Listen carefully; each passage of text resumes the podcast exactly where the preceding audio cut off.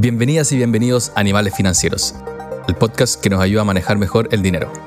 Te vamos a ayudar a perder el miedo, a enfrentarlo y a invertirlo bien. Somos Pablo Riaman y Francisco Verdugo, y si te gusta lo que estamos haciendo, puedes apoyarnos dándole seguir al canal. Si no te quieres perder ningún capítulo, no lo pienses más y anda a apretar la campanita. Con esto partimos un nuevo capítulo.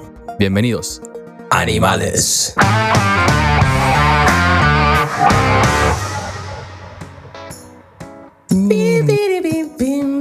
Se me viene a la cabeza. ¿Cómo, no, cómo bueno, impresionante cómo el cerebro funciona, ¿no? De hecho, Rorris, yo creo que no hay que editar esta parte, porque para que todos lo vean como lo vimos nosotros, cantando la weá en nuestra cabeza. Francisco, ¿cómo estáis? Esta vez no te eché de menos porque grabamos ayer. Estábamos con un ritmo impresionante. Sí, buenísimo. Eh, esto se lo aprendimos también a un, a un referente de nuestros podcasts que nos dijo, oye, esto es repetición, como todo en la vida, y si hacen dos seguidos o le meten eh, con más cercanía a la grabación, les va a salir mejor. Así que altas expectativas para que nos salga bonito hoy día. Va a tener que salir bueno, bueno, si no lo grabamos de nuevo mañana. Y yo feliz de verte. Eh, la tercera la vencida. Si queréis grabamos todo el fin de semana largo. Porque fin de semana largo acá en Chilito. Ah, mira. Aquí no, pues bueno. Aquí puta, en Estados Unidos tienen menos vacaciones que nadie, bueno. Pero no es tan terrible. ¿Es, es feriado el lunes? Sí, pues feriado el lunes. En, en Estados Unidos que hay pocos feriados, ¿o no? No, creo que hay feriados, pero generalmente la gente tiene pocas vacaciones. Pero creo que en, en Chile somos secos para los feriados y para las vacaciones.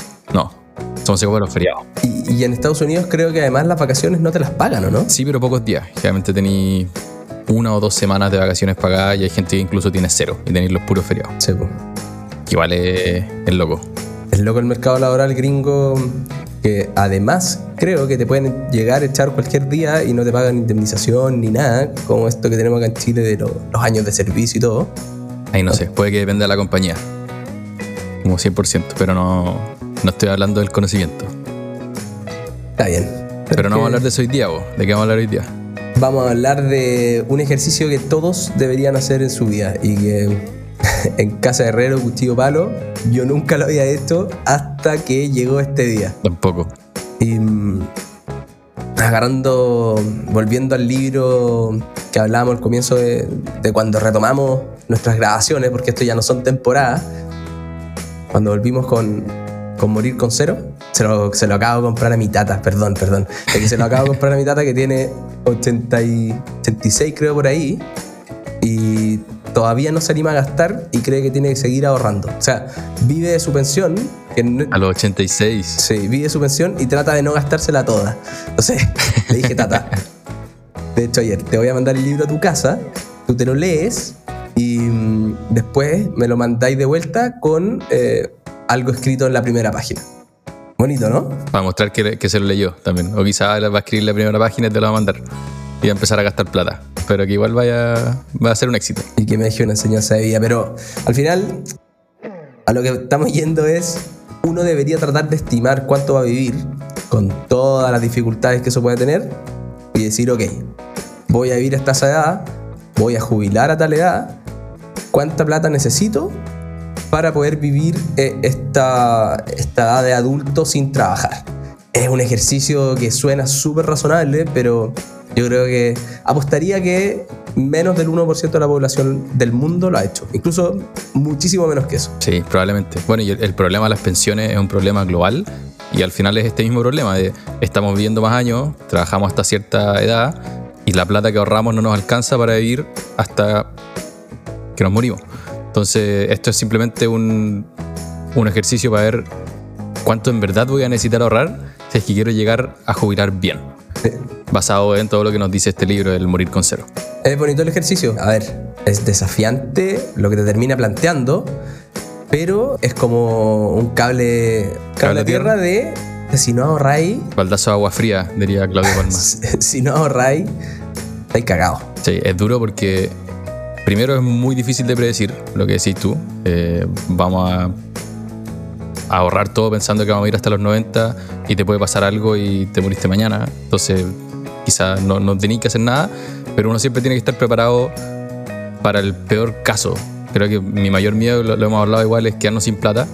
¿Qué pasa si viste hasta los 90 y juntaste plata como hasta los 80, te la gastaste toda? ¿Qué así? es mucho mejor equivocarse para el otro lado, pero tampoco pasarse tanto para el otro lado, como hablábamos de la hormiga la cigarra, que ahorraste en teoría para los 80 y la plata te habría alcanzado hasta los 200. Claro. Y con eso te perdiste experiencias de vida que podría haber tenido antes. Exactamente. Y lamentablemente estos libros que nos gusta leer en general tienen, tienen datos de Estados Unidos, no tienen los datos de Chile, eh, que es un país más desarrollado y todo. Pero igual es interesante mm, cómo te lo plantea este gallo y te dice, oye, vas a los números y ahí la gente termina ahorrando como si fuese a vivir 150 años. Se le pasa la mano en ahorrar de más y por eso me hizo sentido meter la historia de mi abuelo de está muy viejo y no logro eh, hacer que puta, tiene una casita ahí que podría vender para pasarlo bien, pero él me sigue diciendo es que yo tengo que estar preparado por si pasa algo. Y nada, pues todavía no cacha que puede solucionarlo de otras maneras. Y lo primero, creo que es una cuestión que hemos tenido quizás en conversas con amigos, eh, con un par de piscolas quizás, es de decir, oye, ¿le hay a dejar herencia a tu hijo? Y ahí, nada, pues, igual como, como en algunos capítulos anteriores se dividía el mundo entre los que veían Friends y no, aquí se divide el mundo entre los que dicen, obvio que le voy a dejar porque esto es un acto de amor y mis hijos para que vivan mejor que yo, bla, bla, bla. Y los que son como yo que decimos, ¿sabes qué? Eh, yo le quiero dejar buena educación y ojalá que cuando me muera llegar con cero, morir con cero, pero nunca lo había podido argumentar tan bien como lo hace este gallo. ¿Cómo lo hace este gallo? Tiene una, una ola increíble de decir, mira, cuando tú te mueres, eh, la plata ya no es tuya. Entonces, eh, en realidad tú no se la estás dando a tu hijo, como que te sobró nomás y le quedó. Y lo peor de todo es que se la hay en un momento que probablemente ya no es en la que él más la necesita, él o ella en el momento que más la necesita, eh, y, el tiempo hace que cada peso que tú le dejes eh, sea marginalmente menos productivo o lo que sea. A lo que voy es, asumamos que, no sé, tenéis 25 años de diferencia con tu hijo tú te morís a los 85. a, él, a él o a ella le va a caer una, herencia a los 60. Probablemente a los 60, ojalá que ella haya logrado comprarse su casita y ya tuvo que preocuparse mucho de decir, oye, tengo que ahorrar porque voy a ser viejo y no voy a poder trabajar y voy a tener que vivir de mis ahorros. Entonces, le va a caer como un extra que puede ser que le mejore su calidad de vida, pero no que le resuelva los problemas eh, cuando realmente eh, los tuvo, ¿cachai? En ese momento yo sé que es difícil porque ahí entra... Estudiar, el primer hijo. Y entra la incertidumbre, o quizás, si, tú, si te va bien o creéis que te va a ir bien, puta, una ayudita con el pie, ¿cachai? Pero al final es darle la herencia en vida. No es que yo sea más malo que, que mis amigos que quieren dejar la herencia, sino que cambiar el chip ser quizá un poquito más atrevido porque obviamente a uno le genera más incertidumbre, pero te apaño y, como te quiero, eh, te ayudo en vida. No sé, yo lo encontré un tremendo concepto. Sí, estoy totalmente de acuerdo y después de leerlo también me quedé pensando mucho en eso. Le regalé el libro a mis papás también. Más que el ejemplo que pusiste tú, como tú viviste hasta los 85, tu hijo tenía 20, el promedio de edad de la gente que recibe herencia en Estados Unidos era como 60 y algo, 66, ponte tú. Y pasa esto que decís tú. Y mm, lo que, ¿por qué argumenta que no es tan bueno que la gente reciba la plata después? además de lo que dijiste, es que nosotros hay como una curva de qué tanto podéis aprovechar la plata, que tiene su pic, no sé, como a los 30, y después empieza a bajar. Y lo hablábamos también en el capítulo pasado, que hablamos del libro, de que podías hacerte un viaje a Europa mochileando, durmiendo en el piso a los 25, y vas a tener experiencias que no te vas a olvidar nunca, ese viaje no lo vaya a tener a los 50, porque ya te va la rodilla, te va la espalda. Entonces cae, o no sé, pues si querís tirarte en paracaídas, lo voy a hacer feliz a los 20, pero no lo voy a hacer a los 65. Entonces ciertas actividades que ya pasa la vieja y no las pudiste hacer. Entonces mientras antes podáis tener ese acceso a plata para poder hacer estas cosas, hay más cosas que uno puede hacer. Y por eso el, compadre habla de no le dejes un churro de plata de herencia al final de tu vida, sino que anda haciendo regalos que ayuden a tus hijos, hijo hija, en este camino cuando tengan menos recursos y quieran hacer estas actividades que después no van a poder hacer. Estoy igual de convencido que tú. Sí, y después sigue profundizando en esta cuestión de si vale la pena en realidad tener más plata para poder dejar una herencia o no, porque llega un momento en que tú empezás a cambiar tiempo con tu hijo por ganar más plata para poder eh, solventar los gastos familia, qué sé yo. Y al final ponen un ejemplo de, ok, imagínate, se cae el avión, quedan todos vivos y tenéis que sobrevivir. Probablemente ahí importa nada pasar tiempo con tu hijo, porque lo que tenéis que lograr hacer es un techo, eh, ir a cazar, qué sé yo, para que todos puedan comer, para que no se muera. Entonces, da lo mismo el tiempo que a pasar con tu hijo, pero cuando vais cumpliendo las necesidades básicas, el otro lado empieza a agarrar mucha más preponderancia. Entonces, en esta comparación que hace con los mil millonarios, de vale la pena eh, ser multimillonario y no pasar tiempo con tu familia, probablemente no. Ahora, eso lo decimos nosotros porque no somos multimillonarios, pero es, un, es un buen consuelo quizás. Y también con otra cuestión de... Espera, antes que cambie el tema, que mientras habláis de eso, me estoy poniendo al día con Succession. No espero que veáis series. Ya la veo, la veo, la veo. Digo, claro que no veis Friends, no veis series. Ah, Succession sí. Puta, y es el medio ejemplo de un papá ausente, de un papá que privilegió su, su carrera, un papá que es multimillonario, billonario, y que los hijos aparte son un desastre por mil motivos. Y creo que de todo lo que hemos hablado, ahora que me estoy poniendo al día porque está saliendo la última temporada y la empecé hace como un mes, Mm, sigo pensando en eso, como, puta, cómo la plata puede ser al final un obstáculo para darle una buena educación a tu hijo y que sean y que la valoren, porque al final, no sé, uno de los hijos nunca hizo nada por su vida porque siempre tuvo plata y Juan quiere ser presidente de Estados Unidos. O le dice a otro Juan que le ha llegado una herencia de 5 millones de dólares y le dice, pero Juan, 5 millones de dólares no es nada, eres como el más pobre de todos los ricos, eh, no te alcanza para vivir el resto de tu vida. Y la cago, que esta gente, hay gente que piensa así. Sí, Nosotros estamos muy lejos de eso y probablemente es porque no tenía esa plata. Entonces como que siempre es difícil ponerse en esas situaciones. Pero si uno logra abstraerse y ocupando el ejemplo de, esa serie, eh, o sea, odiar a tu papá por la plata, puta que terrible.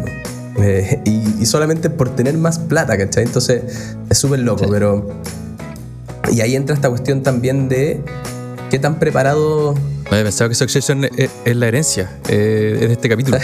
Pero perdón, sigue. Em, ¿qué, tan preparados estáis para recibir plata, cachai? Eh, y ahí este gallo hacía una encuesta en, su Twitter.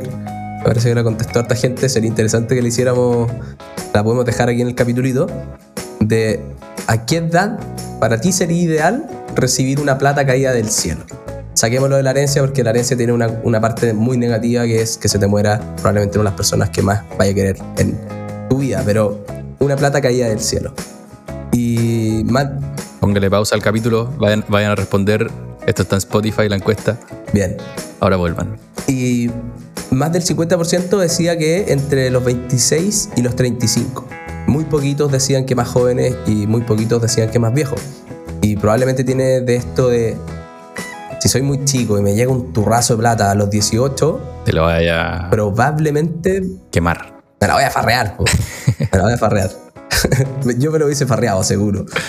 Y, y si eres más viejo, ya tuviste que resolver la mayoría de los problemas. Obviamente, siempre puede pasar la situación que estáis más viejo y, y estáis súper mal y esta cuestión te salvó. Sí, siempre va a haber esa historia. Pero en el agregado, probablemente en esta etapa en la que estáis tratando de comprarte tu primera casita, en la que estáis haciendo tu familia, en la que estáis ya pensando en, bueno, cómo resuelvo mi vida financiera futura, más que solamente en carretear, pasarlo bien y conocer a tu pareja, creo que es un tremendo momento. Creo que además estamos en el rango, así que si nuestros papás están escuchando, no, mentira. Pero sí hace sentido de tener un poco más de madurez, de ya entendís cómo funciona la plata, quizás ya te estáis preocupando de crear una familia y ahí hay responsabilidades monetarias gigantes y todavía tus ingresos laborales todavía no están en su pique. Yo creo que los 40 es como cuando en verdad, en teoría, se empieza o es tu máximo momento en el que generas ingresos. Entonces estáis justo antes de ese periodo, pero ya estáis cachando que la vida es más compleja de como era cuando erais chico. Eh, me acuerdo cuando tú me decías que teníais este miedo cuando empezaste a trabajar, de que fuerais malo, que te iban a echar, qué sé yo. Eh, si uno tuviese esa cuestión hoy, probablemente si lo hacéis bien, y responsable, vais a seguir ganando cada vez más plata, uno se comportaría de otra manera, pero esta, eh, esta incertidumbre del flujo futuro te cambia mucho la dinámica como uno enfrenta la vida, pero para enfrentar la vida bien, y volviendo a lo que dijimos en el origen, ¿cuánto vamos a vivir, Pablito? ¿Cuánto vaya a vivir? Ya, pues entonces vamos a lo que vinimos, a lo que nos juntamos a este capítulo, que es hacer el ejercicio de responder un par de preguntas en distintos cuestionarios para saber cuál es nuestra expectativa de vida, después hasta cuándo pienso trabajar y cuánto tengo que ahorrar para poder financiar mi, mi vejez. Y aquí les vamos a dejar también los links en el... Dale. No, hermoso ejercicio. Yo lo pasé increíble. Quedé un poco angustiado, como te decía el otro día, pero... pero gracias por, por, por, forzarme a hacer el ejercicio. Eso, yo nunca lo había hecho tampoco. Y responder estas preguntas, no sé, para la gente que fuma, eh, es un gran ejemplo. Creo que ni tú ni yo fumamos y, se nos hace más fácil responderla. Pero que te digan al tiro que fumar te quita cuatro años de expectativa de vida es chocante. Entonces, responder todo este tipo de cosas y te das cuenta que hay distintos hábitos que podéis tener que van a afectar en años de vida es interesante. Muy interesante. Mi mamá es una fumadora, pero compulsiva, y estoy forzándolos a escuchar el, el podcast porque no, no, me dan tanta bola. Les vamos a dejar también el capítulo de, de Invest Like the Best. Eh, hay un, un, podcast en el que Pablito Pseudo trabaja también, pero que son unos gringos brutales y estuvo Peter Atia, creo que es el nombre. Tal cual. Que es un gallo que tiene esta ola loca con la medicina 3.0 y algo más preventivo, en que comamos bien, durmamos bien, tengamos menos estrés, etc. Y que eso va a hacer que vivamos más. Capítulo muy, muy, muy recomendado, pero decía que las personas que fuman tienen 10 por en probabilidades de tener eh, cáncer de, pulmón. Yo que, pero adentro. O sea, no nos damos cuenta es el daño que, que, nos hacemos. Pero bueno, nosotros no fumamos, así que nuestra expectativa de vida, ahora como les va a decir Pablito, está extraordinaria. Sí, bueno, esa es una tangente que nos podría dar para un capítulo entero de hablar de cómo tener un mejor estilo de vida para disfrutar más nuestra plata. Igual tiene que ver algo con el mundo animal. Pero volvamos a lo, a lo nuestro. Les vamos a dejar dos links. Uno de uno que se llama Live 200 y otro que se llama Blueprint les recomendamos más el Live 200 porque son más preguntas, van a ser 5 minutos, quizá un poquito menos, para que les dé la expectativa de vida. A mí me dio que eh, el Live 200 que voy a vivir hasta los 90 y Blueprint me dice que voy a vivir hasta los 91. Francisco, ¿cómo te fue a ti? Porque yo estoy enojado de este resultado. Ahí me dio un poquito más. Me dio 96 el, el primero y 97 el Blueprint. Eh, pero a ver, ahí podríamos decir promedio, 96 y medio, pero yo estoy seguro que voy a vivir hasta los 100 años y 3 días. Así que cuando hice el cálculo al final dije, yo voy a vivir hasta los 100. Me parece. Espera, ¿cuánto? ¿Qué, qué diferencia tenemos, bueno? Yo tengo 29, tú tenés 30 y... 36. Ah, mira, igual voy a alcanzar a vivir un año más que tú. a menos que logre vivir hasta los 100. ah, es verdad. A ver, Cacha que yo tengo un, tengo un rollo de. Como yo traté de ser tenista y me salí del colegio como en, en octavo, creo. Y ahí se empecé a hacer como exámenes libres, qué sé yo. Como que mi formación fue súper distinta. Po. Y creo que después se ha reflejado en lo laboral y todo, que mi curva como que partió súper plana y como que he tenido que ser, que ser más viejo para pensar. No sé, se entiende, creo, pero como que mi mente está como. Pero estáis creciendo exponencialmente, pues, entonces ya estáis pillando los lineares.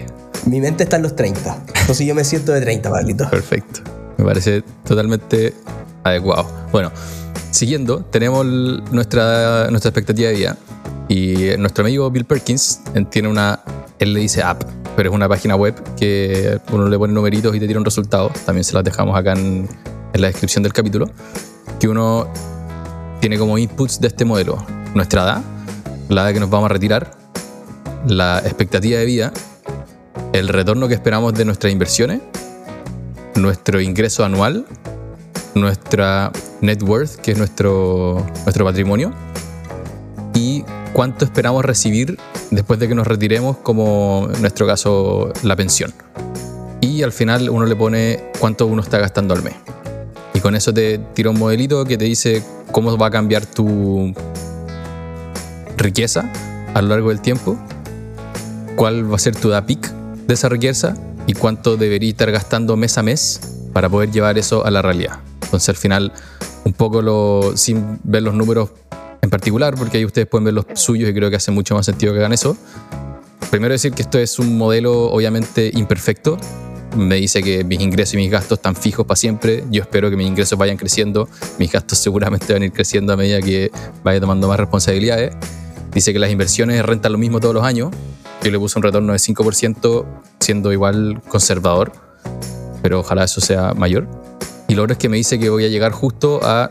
Bueno, aquí había puesto 86, en verdad debería ser un poquito más alto, pero que llego justo a esa edad. Y que pasa si un par de años más y me gasté toda la plata a los 86, creo que igual es una pifia. Pero sí creo que me sirve que te dice, ya, puedes gastar todo esto durante todos estos años y vaya a poder llegar ok al, al fin de tu vida. Entonces como te da un número en el que podéis gastar sin tener el remordimiento de estar gastando plata, que creo que es la gran meta de este ejercicio. Claro. Aparte de quédate tranquilo gastando, vi experiencias y, y pásalo bien. Em, es, muy loco hacer estos ejercicios. Claro, tú, decís, como tú bien decís, son imperfectos, pero, pero te sacan de la inercia de vivo, llega mi sueldo, sé que tengo que pagar el arriendo, qué sé yo, y salir a comer, qué sé yo. Pero yo creo que este es un ejercicio que, deberíamos tratar de evangelizar con él. Decirle a los amigos, no sé cómo, o armar ahí un challenge con, con los animales, que puede ser un, un, buen ejemplo de hagamos algo entre todos juntos con la comunidad animal y, y hagamos algo entretenido, pero es revelador. Es revelador porque la alternativa a esto es ahorrar por ahorrar y creo que nunca va a haber un límite. Cuando tus amigos te dicen, oye, estoy empezando a ahorrar, ¿cuánto debería ahorrar al mes? Uno al final termina diciéndole como, puta, trata de ahorrar un 10% de tu sueldo. Y es como un número al aire nomás. Y ya, bueno, y si ahorro más, dale, ahorra más. Y si voy a ahorrar 50%, bacán. Va a depender mucho de tu ingreso y, cuánta gente tienes responsable, o sea, bajo tu responsabilidad. Pero si nunca tenéis una meta de cuánto queréis gastar después o hasta que haya vivir, le vais poniendo parámetros que te dice, oye, ¿sabes que no tengo que ahorrar más que un 30% de mis ingresos? ¿Y qué hago con ese 20%? Si es que en ese caso voy a ahorrar 50%, puta, gástatelo en una experiencia que no vaya a poder tener cuando más viejo. Y es interesante el ponernos esas nuevas metas. Claro, y, y, llega un momento que, ok, voy a trabajar hasta tal edad porque hasta ahí gano plata y tenéis que tomar la decisión de si tú administras esa plata o te compráis un seguro, como le gusta mucho al amigo, el amigo el libro que te dice, no es la decisión óptima eh, financiera, pero es bastante razonable. Y eso es algo que, que, yo nunca me voy a sacar de la cabeza. Prefiero cosas razonables que, que óptimas. ¿Sabéis de dónde viene eso? A ver. Lo, lo descubrí. Escuché, no sé, no sé, por qué, como tres podcasts que lo mencionan. Eh, ah, porque Derek Sivers lo, lo menciona mucho. Pero es un compadre que creo que se llama Barry Schwartz, que escribió un libro que se llama Satisficers versus Optimizers. Okay. Y exactamente esto, como uno, no sé, si el ejemplo que hice este compadre es que cuando va a un restaurante, abre el menú y lo primero que le tinca piola, dice ya, me pido eso. Y se demora 10 segundos. En cambio, el resto de la mesa está, puta, ¿me pido los tallarines o me pido la pizza, bon? Oye, le pedí una sugerencia al mozo. Él dice, puta, pensáis tanto en optimizar esas decisiones que no hace ni un sentido, elige algo que sea decente y chao. Sí, y te perdiste una tremenda conversa con personas que queríais salir a comer.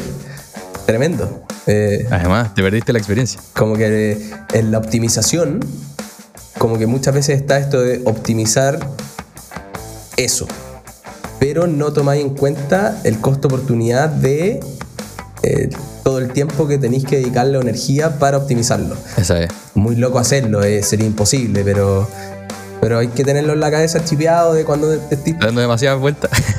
cuando estés dando demasiadas vueltas. Olvídate. Entonces. Eso, te interrumpí, pero volvamos al, al seguro. Al seguro. Porque aquí, de nuevo, salió el Excel. Sí, salió el Excel porque, claro, yo dije ya, yo voy a jubilar a los 70, yo no, no, no pienso jubilar a los 65 porque sé que, que no existe. Eh, es una cuestión que los políticos no han podido arreglar porque no se quieren poner de acuerdo, porque tienen otros incentivos nomás, pero cualquier persona que, que haga la pega, que, haga, que meta los números, sabe que esa cuestión no existe y que vamos a tener que trabajar por más tiempo. Y probablemente quizás más de los 70. Ojalá que estemos tan bien mentalmente. O a la, a la Warren Buffett. Sí, yo creo que eso, nos va a gustar trabajar, espero. Sí, sería, sería maravilloso. Pero ok, asumamos que jubilo a los, a los 70. Y dije, bueno, yo quiero jubilar, mm, yo creo que con, con un palito y medio eh, podría, podría vivir. Con un palito y medio de esa época. Porque un palito y medio de hoy, si yo ocupe una inflación del 4% hacia adelante, porque la desglobalización del mundo probablemente va a hacer que la inflación sea un poquito más alta. Entonces dije, ya, no va a ser ni 2 ni 3, va a ser 4. Y un palito y medio a mis 70 van a ser 5 palos 7 para poder seguir teniendo el mismo poder adquisitivo, para poder seguir comprando la misma cantidad de huevos, de palta y de, de pancito, de pan perfecto, que ese es mi desayuno todas las mañanas. Entonces, ahí tenéis dos opciones. Ok, quiero jubilar con este monto mensual. Obviamente para eso tengo que tener un... Pero espera, no, no entiendo, no, no entendí tú por qué elegiste un millón y medio de cuando jubilís en vez de un millón y medio hoy día. ¿Encontrás que un millón y medio hoy día es demasiado? Eh, es que un millón y medio... Porque un millón y medio cuando jubilí va a ser como que hoy día tengáis 500 lucas. Por eso mismo, po. dije un millón y medio de hoy, en cuando yo jubile van a ser 5 millones 7.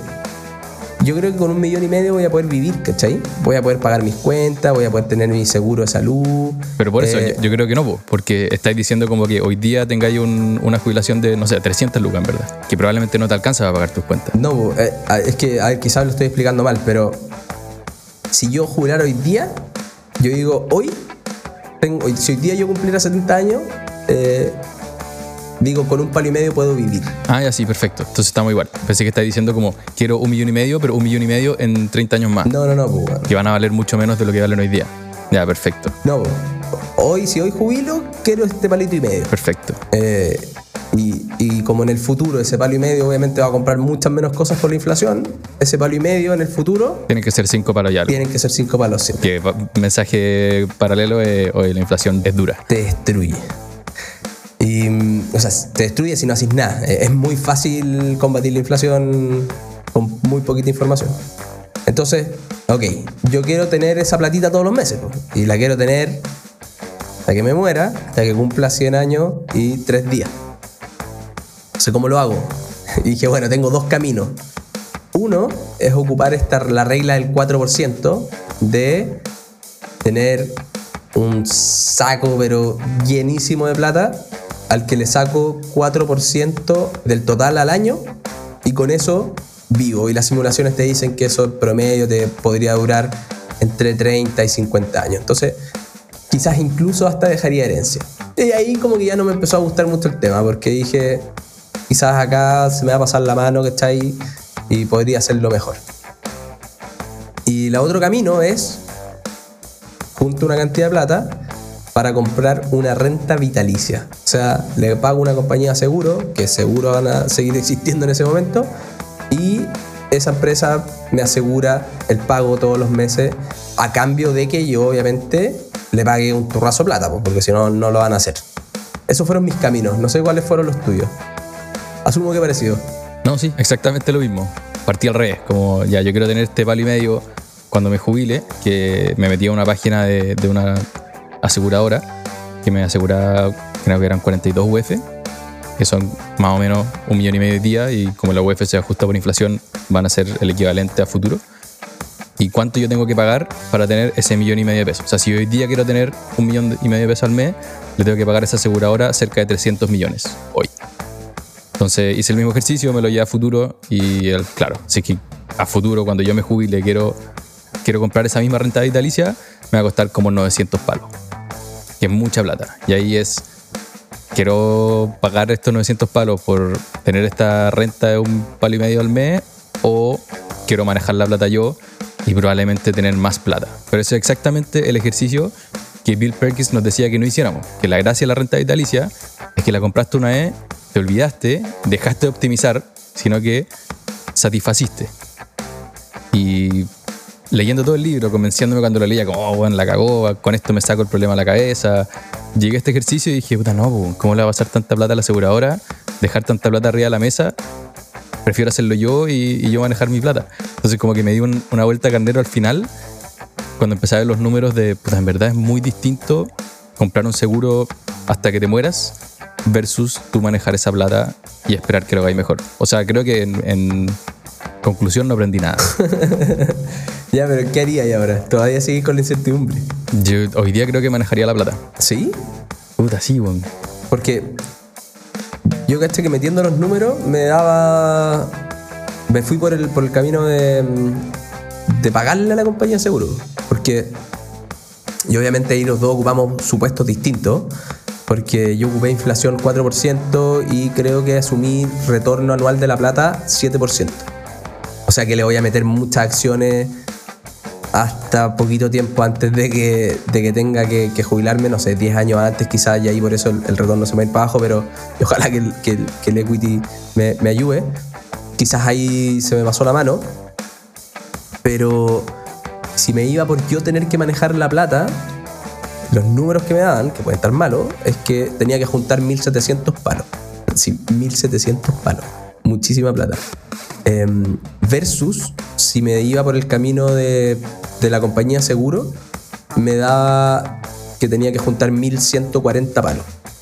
Em, y probablemente ahí creo que la gran diferencia es que en la primera opción tenéis una alta probabilidad de, con la regla del 4%, eh, dejar herencia. Eh, y quizás el sesgo de justo haber leído el capítulo de la herencia o haberlo repasado, como que dije, no, pues esa plata la entrego antes, ¿cachai? O trato de entregarla antes si es que confío en que me está yendo bien y todo. Así que yo me fui por la compañía seguro. Bueno, hace sentido. Al final, poniendo y sacando números, creo que es un poco esa la decisión. Queréis ir por tu lado, aumentar la probabilidad de que generéis algún tipo de herencia y tengáis como más plata, o si no para donar, o probablemente no la vais a usar, versus malgastar un poco de plata, cortar esa, esa cola de, de upside, como se dice, como de, si es que sale todo bien, por sacarte el problema a la cabeza. Que sigue siendo interesante, puede que me cambie en un par de años más, voy a tener que hacer de nuevo los números para ver la diferencia, pero a mí me da como que al final financieramente era una mucho peor opción y por eso me costó hacer este cambio. Pero creo que está bien, pues cada uno con, su, con sus decisiones. No, está perfecto. Y mm, lo que sí es claro es que hay que ahorrar mucho todos los meses, haciendo de nuevo lo mismo con... A ver, yo desde que, desde que entré, desde que salí de la U, encontré pega y nada, pues, no he dejado de trabajar, pero trabajar toda mi vida. Lo paso muy bien, así que no, no es un problema. Y, y en base a eso, a lo que, a lo que ya tengo en la, en FP, ya una estimación de, no sé, ponerle 300 lucas todos los meses a la FP, me daba que solucionaba una buena parte del problema, pero que por mi lado tenía que ponerle como 430 lucas más para este camino de la compañía seguro que, que, hoy, día elegí, hoy día. Quizás lo voy a cambiar. Entonces, asumamos que no tenía FP, que era independiente. Bueno, hoy día los independientes igual tienen que cotizar, pero que, que la FP no existe para poder llegar a algo así, de vivir con un palito y medio, tenéis que ahorrar como 700 y tantas lucas al mes, que es un turrazo de plata. Entonces, cuando llegué a eso, que bueno, quizás lo logro, quizás no lo logro, pero mi gran conclusión del ejercicio, que está lleno de supuestos y probablemente lleno de cosas malas y que si te logras comprar la casa, si no, si vas a necesitar más plata o menos, es que tengo que ajustar mis expectativas, creo. Eh, quizás no voy a poder vivir con un palito y medio y voy a tener que vivir con uno. Eh, y eso te cambia mucho la foto. El interés compuesto es, tan brutal que en vez de 700 probablemente vas a tener que juntar 500 al mes. Entonces, esa fue mi gran conclusión. Ajusta tus expectativas porque esta cuestión no es tan fácil. Y ojalá que después te topís con una sorpresa, una sorpresa positiva po, y te vayáis dando cuenta en el camino, yo creo. Como decís tú, cuando tengáis 40 eh, y ojalá esté en el momento que más ganéis plata en tu vida, vaya a cachar cómo hay. Y vaya a, ver si, vaya a ver si le metí ajuste a, a, a todo el plan. Por algo un problema tan grande. Si al final las expectativas no están alineadas con lo que uno tiene que hacer en términos de esfuerzo de ahorro. Pero creo que diste el, el gran paso para resumir todo esto, por qué hicimos este ejercicio y qué sacamos el limpio con las reglas del juego. A ver, Y primera regla, calculen su expectativa de vida. Puede que vayan a vivir más de lo que piensan y quizás se van a dar cuenta de algunos hábitos que tienen que no les están haciendo tan bien a su yo, yo del futuro y los pueden corregir quizás no, de manera no tan difícil. Y solamente un doble clic de vivir más años no significa extender como ya en tu lecho de muerte vivir un año más versus no vivirlo, sino que tus años mientras estáis bien también van a durar más. Entonces es, es como extender toda tu, tu línea de vida, no solamente el final. Bonito. Todos queremos eso, me imagino. Bueno, con lo que terminamos hablando de si con lo que estás ahorrando te va a alcanzar. Creo que es un tremendo tema y esta cuestión de sí, ahorra porque sí nomás, es como la primera etapa de créate el hábito de ahorrar e invertir. Ah, perfecto, porque sin ese hábito no vas a llegar a ningún lado. Pero cuando ya tengáis el hábito, date cuenta si es suficiente. Grabamos un capítulo hace poquito con, con la Cote Montero de, que hablamos de inversión de impacto y agarraba un vuelco brutal de cada vez que compráis, estáis decidiendo, el poder del capital es súper grande y todo, ya esté las preguntas correctas. Tenéis que comprarte ese segundo jeans o ese segundo polerón o esa chaqueta, eh, cuánta, cuánta comida estáis botando en la casa. Probablemente somos unos brutos o soy un bruto. Vaya a poder optimizar algunas cosas. Pero. Y eso te va a llevar a, a que podáis ahorrar más. Hazte cargo hoy día, háganse cargo hoy día, háganse las preguntas correctas porque si no lo van a pasar mal en el futuro. Y como tú has dicho varias veces, Pablito, este es un problema mundial. Eh, esta cuestión de jubilar y que no tengáis la plata suficiente para poder vivir bien. Que hoy día, con todo lo difícil que es, Porque somos animales. porque somos animales, porque nos gusta que nos solucionen los problemas el resto, o por lo que sea. Pero hoy, No, porque descontamos la importancia del futuro. Pensamos que el presente es mucho más valioso que el futuro. Este sesgo es hiperactualidad. claro, que, que en parte lo es, po. Y, y es lo que, hemos, lo que decimos, vive experiencias, porque eso, porque eso te va a ayudar, pero no descuides tu yo del futuro. Porque si no, insisto, lo vamos a pasar pésimo. Y es muy fácil salirse del camino. Totalmente de acuerdo. Y un último numerito que me lo mencionaste tú al final. Si quiero tener ese millón y medio mensual cuando me jubile, tengo que ahorrar 750 lucas, la mitad, mes a mes, que es mucha plata. Oh my god. Y por último, última reglita, oh my god, es decide si quieres optimizar tu finanza o minimizar el pensamiento. ¿Quieres ser optimizer o satisficer? Y aquí, obviamente, lo que. Ay, me acuerdo de haber visto este concepto y haber dicho, voy a ser un satisficer por el resto de mi vida, nunca más voy a optimizar. Y puta, termino pensando en, puta, me voy por esta calle que me, voy a demorar 10 minutos a mi destino o me voy por esta que me voy a demorar 9.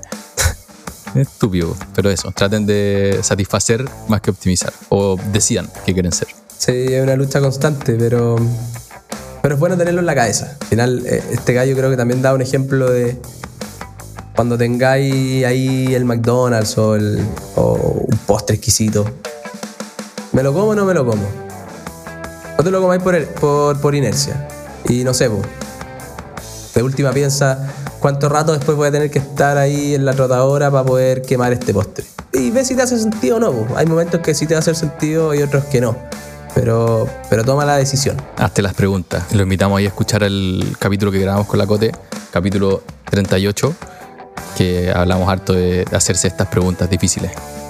Pero saliendo de preguntas difíciles Oh. y pasando a preguntas más fáciles y más lúdicas, para cerrar, para salir de esta discusión eterna filosófica de qué hacer con nuestra plata, vámonos a la cajita Pandora, Francisco. Vámonos a algo nada que ver, pero esta semana, ayer o antes de ayer, se hizo viral un video de Giannis Antetokounmpo.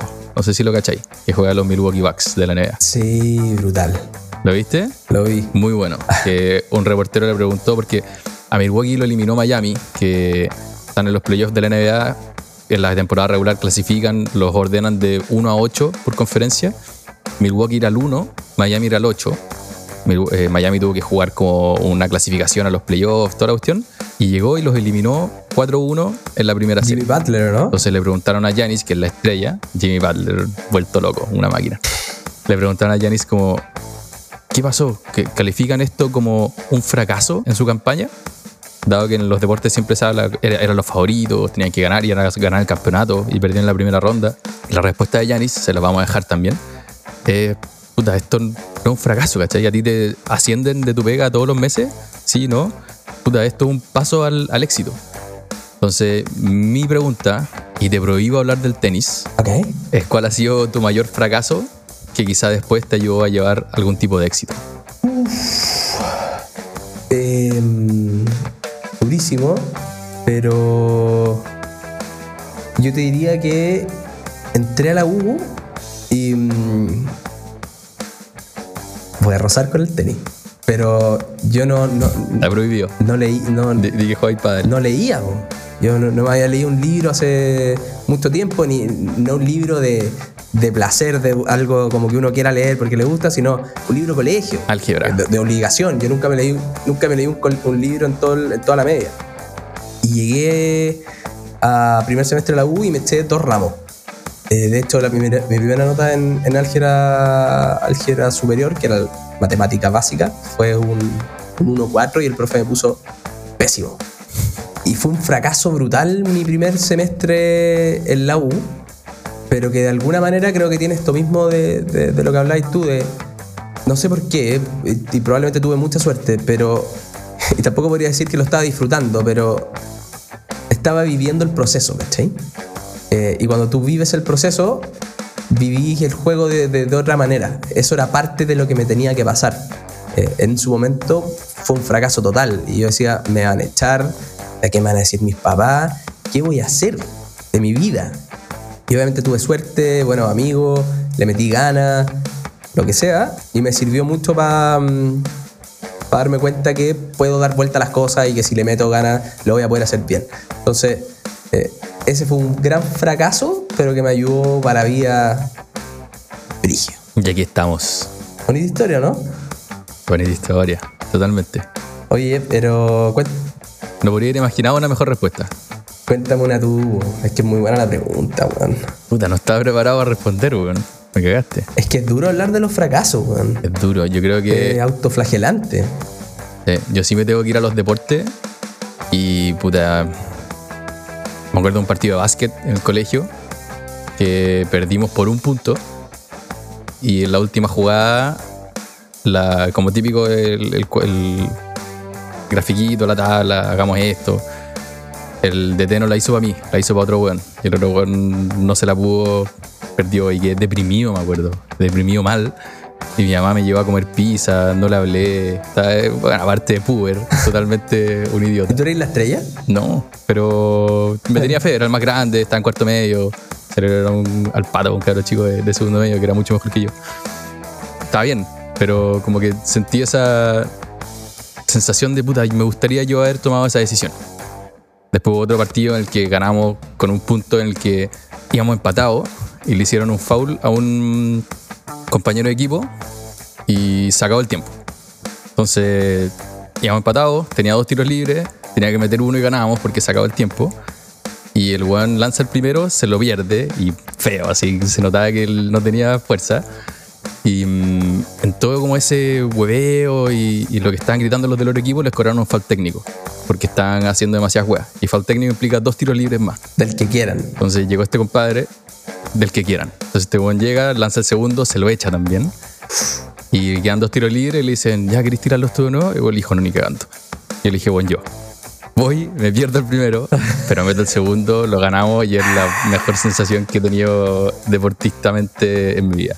Lo mismo con los pelanes en el fútbol. Desde ahí siempre quise yo participar, yo patear y, puta, equivocarme muchas veces. Ser el actor principal. Bonito. Yo siempre todos los penales que tiré los tiré al palo. No sé qué le pasaba al palo conmigo. Pero hay que meterle, hay que estar, hay que hacerse cargo. Si no, la vida pasa por el lado y no, no viviste experiencia. Disfrutemos el proceso. Este proceso del podcast está hermoso. El otro día le escuchaba al Nico. Oye, te se está alargando el- el- la cajita, pero el otro día le escuchaba al Nico Orellana, que lo, lo estoy siguiendo harto.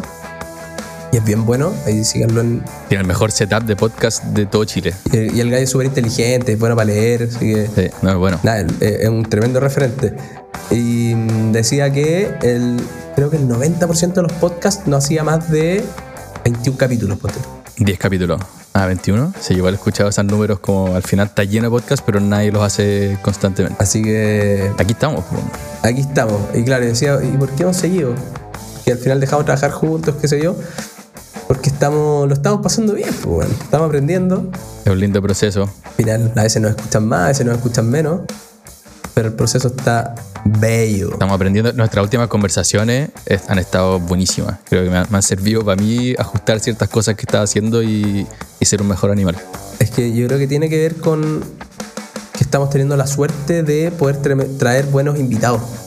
Y estamos haciendo esa pega que, que es dura, pero de conseguir gente que quiera venir a hablar con nosotros. Y obviamente que cuenten por qué son exitosos y todo, pero también como su lado B, ¿cachai? El lado más humano. Y que, que terminemos todos diciendo, oye, este es un gallo igual que yo, y yo también puedo tener este éxito.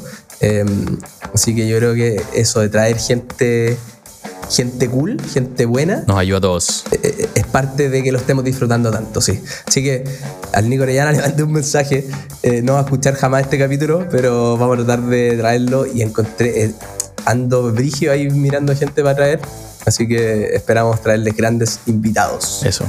Muchas gracias por acompañarnos. Si tienen algún invitado que les gustaría con el que conversáramos, cuéntenos. Francisco es la máquina de, los mensajes. Así que feliz de tener más conversas. La máquina de hablar en frío y tratar de conquistarlos. Oye, esperamos que se hayan entretenido. Yo lo pasé muy bien, creo que tú, Palito, también. Aprendimos un montón, hicimos un ejercicio, nos sacamos de la cabeza esta cuestión que nunca habíamos hecho.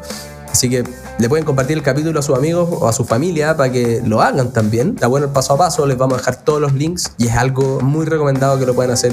Van a meter las manos en la masa y van a aprender muchísimo.